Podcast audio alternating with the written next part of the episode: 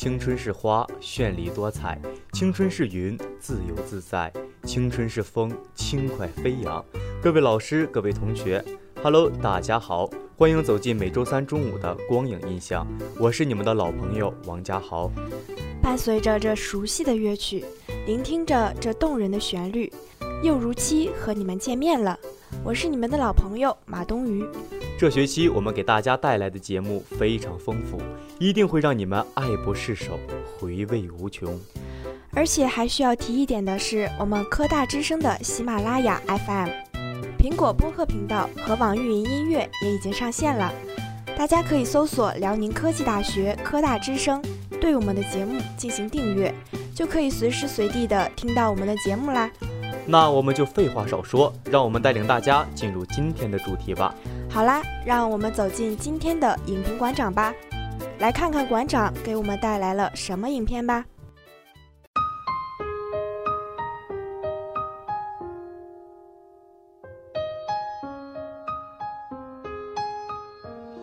在电影中看到他们的人生，反思自己的人生，收获喜悦、悲伤和感悟，这便是电影的意义。Hello，大家好，欢迎大家跟我们一起走进影评馆长，我是馆长阿飞。想了解最新的电影资讯吗？想挖掘经典的电影吗？影评馆长带你游览最新、最好看、最老、最经典的电影。影评馆长与你一起走进奇幻世界。我是馆长阿甘。看完《撞死了一只羊》这部电影，颇有感触。这部电影的故事情节并不复杂，而且十分简短，影像极具风格化，充满着荒诞与现实的交织，当下与回忆的交织，真实与梦境的交织。看到他，脑海里好像就只有两个字：轮回。这个轮回不是指狭义的佛教理念中生命的轮回，更像是一种因果循环。这个故事里面呢，是各自的轮回，偏偏因为金巴这个名字的重叠，让不同的事件套在了一起，形成了走不出去的乌比斯环。最后到底在虚空中解决掉了虚空的矛盾，让轮回有了个圆满的结局。这个故事中，所有故事自身独立又相互影响，好像这大千世界的芸芸众生本就是一体，相互制约也相互成就。片中轮回走得最快的就是羊，被司机金巴撞死后，被僧人超度，最后上了天葬台，跟着秃鹫上了天。可以说，羊的轮回走得最为圆满。而司机金巴也可以称得上是轮回的终结者。羊死在司机金巴的车轮下，不是他的故意，然后他超度了羊，给了羊更好的轮回。杀手金巴坐上了他的车，于是他也走进了杀手的轮回中，如进入杀手的梦境般，体验了杀手的经历，并且帮杀手完成了轮回。当然，这个轮回路径的选择是司机金巴的意念，因为杀手没有完成复仇，这个结在心里没有解开，羊冤死了。他为他完成最隆重的归宿，而与他同名的杀手没有完成复仇，让他怎么也过不去。现实中像杀手一样重复了他的行动，而在梦里成为了杀手本人，完成了复仇。这样一来，完成了三重轮回。杀手完成了复仇，可以对自己、对家人有个交代。仇人终于被仇杀，不必再惶惶不可终日，内心不得安宁。辛巴自己也终于放下了，不再拧巴了，舒坦了，可以摘下墨镜，露出笑容了。这段旅程也将回到起点，继续开始新的轮回。这部电影尽管故事情节并不复杂，但因为独特的影像风格以及藏区独特的文化背景，让影片的感觉既带着现实的粗粝，又有着神秘主义的虚幻，时而夸张荒诞，时而又庄严郑重。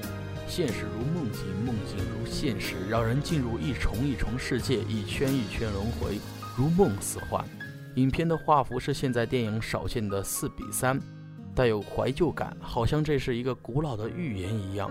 影片的色彩用了三种：现实世界的彩色、回忆杀手行为的黑白，以及梦中杀人的金黄。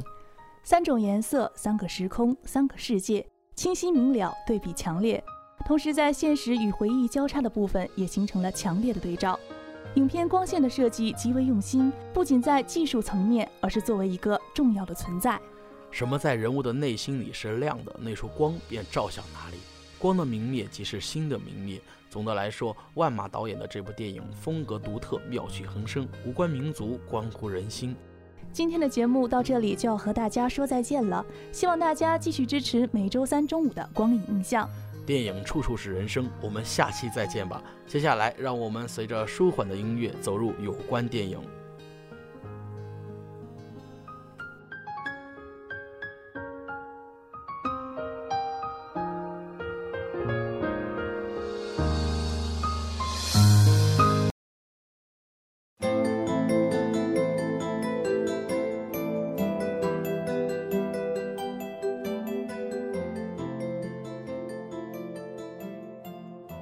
时光如白驹过隙，大家好，我是主播杨荣毅。大家好，我是主播蒋天意。暑期档马上就结束了，但是除了哪吒和速度与激情外，其他电影都表现得平平稳稳。对咱们喜欢刷夜、喜欢刺激又重口味的年轻人来说，这个暑期档可供选择的片子实在是太少了。所以啊，定档在八月三十日上映的《死寂逃亡来了》，还是同档期上座率第一。作为今夏唯一一部怪兽恐怖电影，该片极大的满足了年轻人的心理需求，极度适合开学观看哦。话说，我只是看了一分多钟的预告片，就已经被惊出一身冷汗了。惊悚片、恐怖片，向来是又爱又恨的片子。我就是一边倒吸冷气，一边追完了《生化危机》系列和《行尸走肉》系列，看到紧要关头还要狠小女生做派的，捂上眼睛。是啊，故事的设定很有意思，提出了无声的概念。世界各地突然出现不明嗜血生物，他们靠声音狩猎捕食人类，致使全球陷入巨大的恐慌。失聪少女艾丽和家人被迫踏上了危机四伏的逃亡之旅，然而更大的危险悄然而至。所有的演员里，我最喜爱的是史坦利·图奇大叔。大叔最出色的角色包括《穿普拉达的女王》里的时装编辑，《可爱的骨头》里的变态杀人犯。大叔身材心肠，一张帅脸，也是超级有辨识度，扮演起来角色完全融入其中。在这部影片中饰演的是家长，当然也是棒棒的。精品老戏骨出品，还能不是精品吗？死寂逃亡的无声设定令恐怖的气氛极端到位，一片死寂之中，突如其来的一丁点声音就会带来最为血腥的死亡。怪兽成群结队的听声吃人，逃亡路上危机四伏。当怪兽们应声而下，飞扑吃人的时候，那场景，即便是没有密集恐惧症的人都会被吓到。此片啊，很适合携手柔弱的姑娘去观看。当怪兽吃人的时候啊，就是大男生的你勇敢借出坚实臂膀的闪耀时刻。如何评判一部恐怖片的恐怖星级？那自然是要从气氛算起了。要是一部恐怖片把整个影院的人都吓哭了，那这部片子不蜚声海外还等什么呢？当然了，死机逃亡好多次呢，都直接把我吓到从座位上跳起来。若不是顾及到骨灰级老影迷的面儿啊，我还想尖叫来着。此外，值得一提的是，死机逃亡的导演约翰 ·R· 莱昂奈迪曾经创作出了《安娜贝尔》这部轰动全球的恐怖佳片，其幕后团队是打造了《生化危机》的金牌团队，有金牌班底做后盾。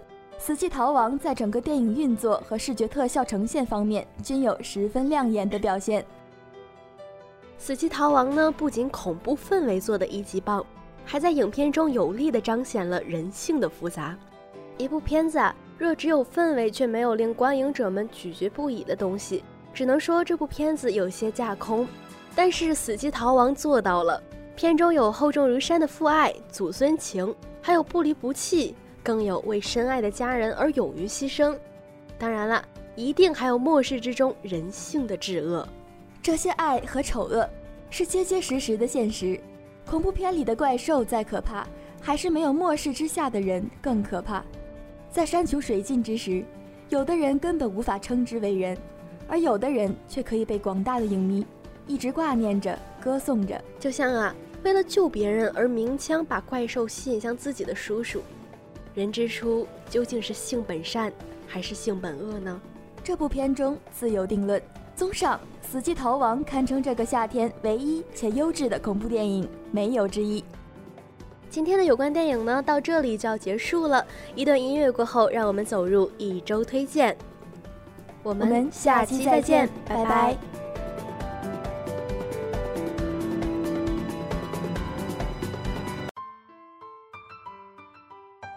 时间过得真快，又是新的一天。大家好，我是主播马冬鱼。新的一天又有新的心情，新的一天让我们探索更多更好看的电影。大家好，我是主播王家豪。前段时间啊，跟几个电影基友聊到一个话题：一年内上映的电影总时长比一年还长。的确，全球电影产业光速发展，花一年时间也看不完一年内全球上映的电影。所以，闲来和基友们整理了一份宝藏级的影单，每一部都是我们电影编辑们私藏的高分电影哦。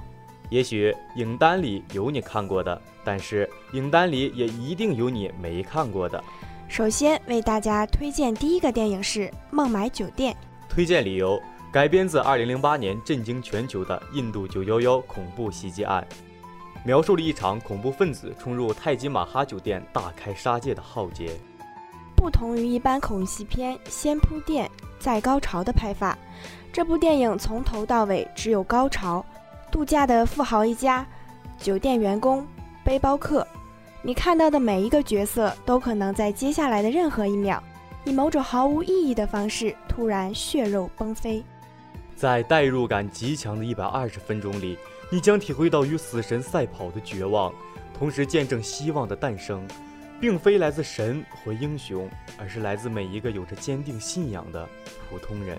为什么你多久没看过一部好电影了？要么资源不好找，要么缺少一个真诚推荐电影的朋友。别慌，别慌，这都是小场面。巴叔的爱好就是网罗天下好片，上至欧美，下到日韩。向左走是动作悬疑，向右走是文艺伦理。你想看啥？咱俩聊聊。来了，这么写点用惊悚的日系恐怖片，已经好多年都没有看过了。是啊，当咒怨们代表了日恐的市场之后，着实令人又惊又喜。强烈的视觉浓烈的故事，阵容是日本演员们国宝级的同台现役。一个表面热情的上班族，身上带着从小被刻下的死亡诅咒，血腥和凶猛程度都超出预期。高潮戏的驱魔仪式也是极其的盛大，令人脊背发凉。细品之下，还有一层幽默和暗讽，实在是太妙了。血观音可能是这两年尺度最大的华语片了，也是这几年拍的最狠的一部华语片。导演筹备整整六年，用细致丰满的剧本，打造了一出妥妥的中国恶女传。唐府没有男人，只有三个女人。以及三个女人之间逾越伦理界限的爱欲，在看似光鲜亮丽的豪门里，以爱为名的囚禁、控制和灭门惨案接踵上演，让人不寒而栗。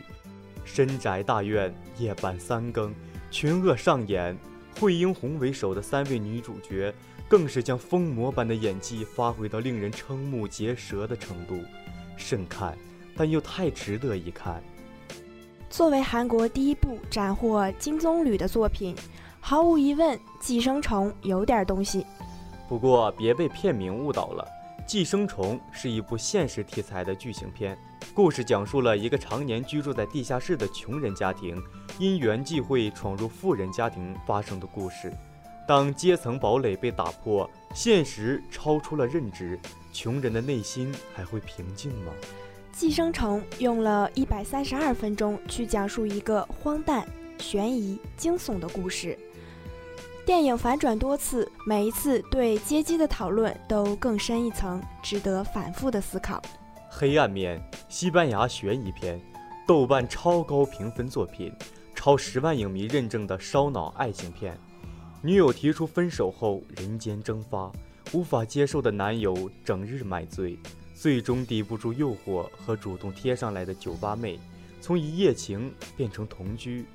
然而看似意外的移情别恋，实则是精心安排的测试。正牌女友就躲在卧室的镜子后面，男友每晚和小三的不可描述举动，都被她通过镜子尽收眼底。反转的结局让人大吃一惊。电影不分类型，看电影的人也不分类型。每一个普通人都可以看到每一部电影的美。我们认真剖析每一部好电影，为每一位对电影仍抱有好奇与热爱的你揭开电影朦胧的面纱。在某种程度上，在世界尽头相遇所拍摄探索的，并不在于展现科研领域，而在于揭示一种独特的生命体验，一种超脱了日常生活的精神高度。镜头似乎有一种化腐朽为神奇的力量，将那些皑皑的白雪和漫漫的群山凝聚、提炼并上升。人类、动物与自然三位一体，长生长流。与其说导演把科普片变为了人文片，不如说它根本是淡化两者的区分，无疑也充当着连接影像与现实的见证人。本期的一周推荐到此结束啦，更多精彩内容，请大家继续关注我们每周三中午的光影印象。拜拜。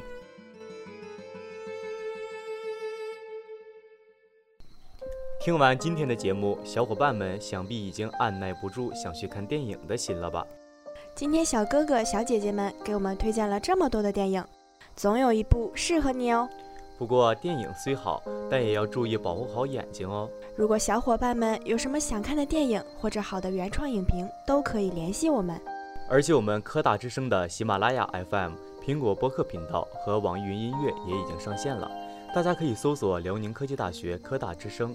对我们的节目进行订阅，就可以随时随地收听到我们的节目了。我们欢迎大家在我们的节目下方评论留言。今天的光影印象就到这里了，我们下周再见。